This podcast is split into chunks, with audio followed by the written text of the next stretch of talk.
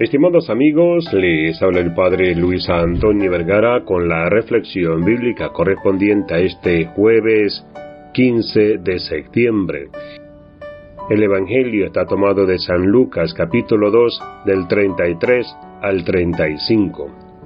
Hoy 15 de septiembre, un día después de la fiesta de la exaltación de la Santa Cruz, la Iglesia conmemora a Nuestra Señora de los Dolores.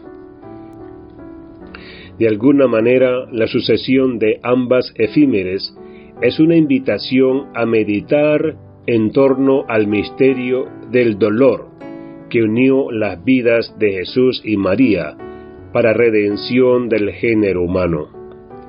Meditar en los dolores de la Madre nos ayuda a comprender mejor los dolores de Cristo, acercarnos a su Santísimo Corazón y a dejarnos transformar por el amor sacrificial.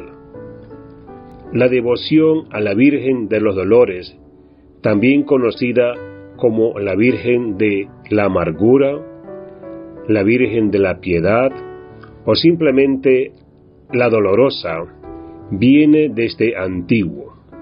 Puede remontarse hasta los orígenes de la Iglesia. Cada vez que los cristianos recordaban los dolores de Cristo, siempre asociados a los de su madre María. Sin embargo, la vocación a Nuestra Señora de los Dolores cobra forma e impulso recién a partir del siglo XI.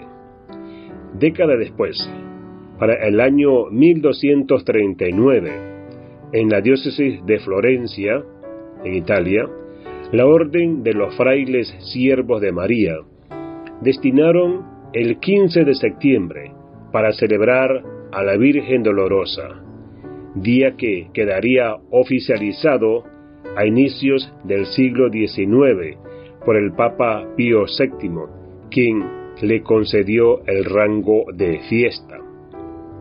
Esta hermosa devoción ha sido alentada por muchos santos a lo largo de la historia, con el patrocinio directo de la Santísima Madre de Dios, como a Santa Brígida, San Alfonso María Ligorio.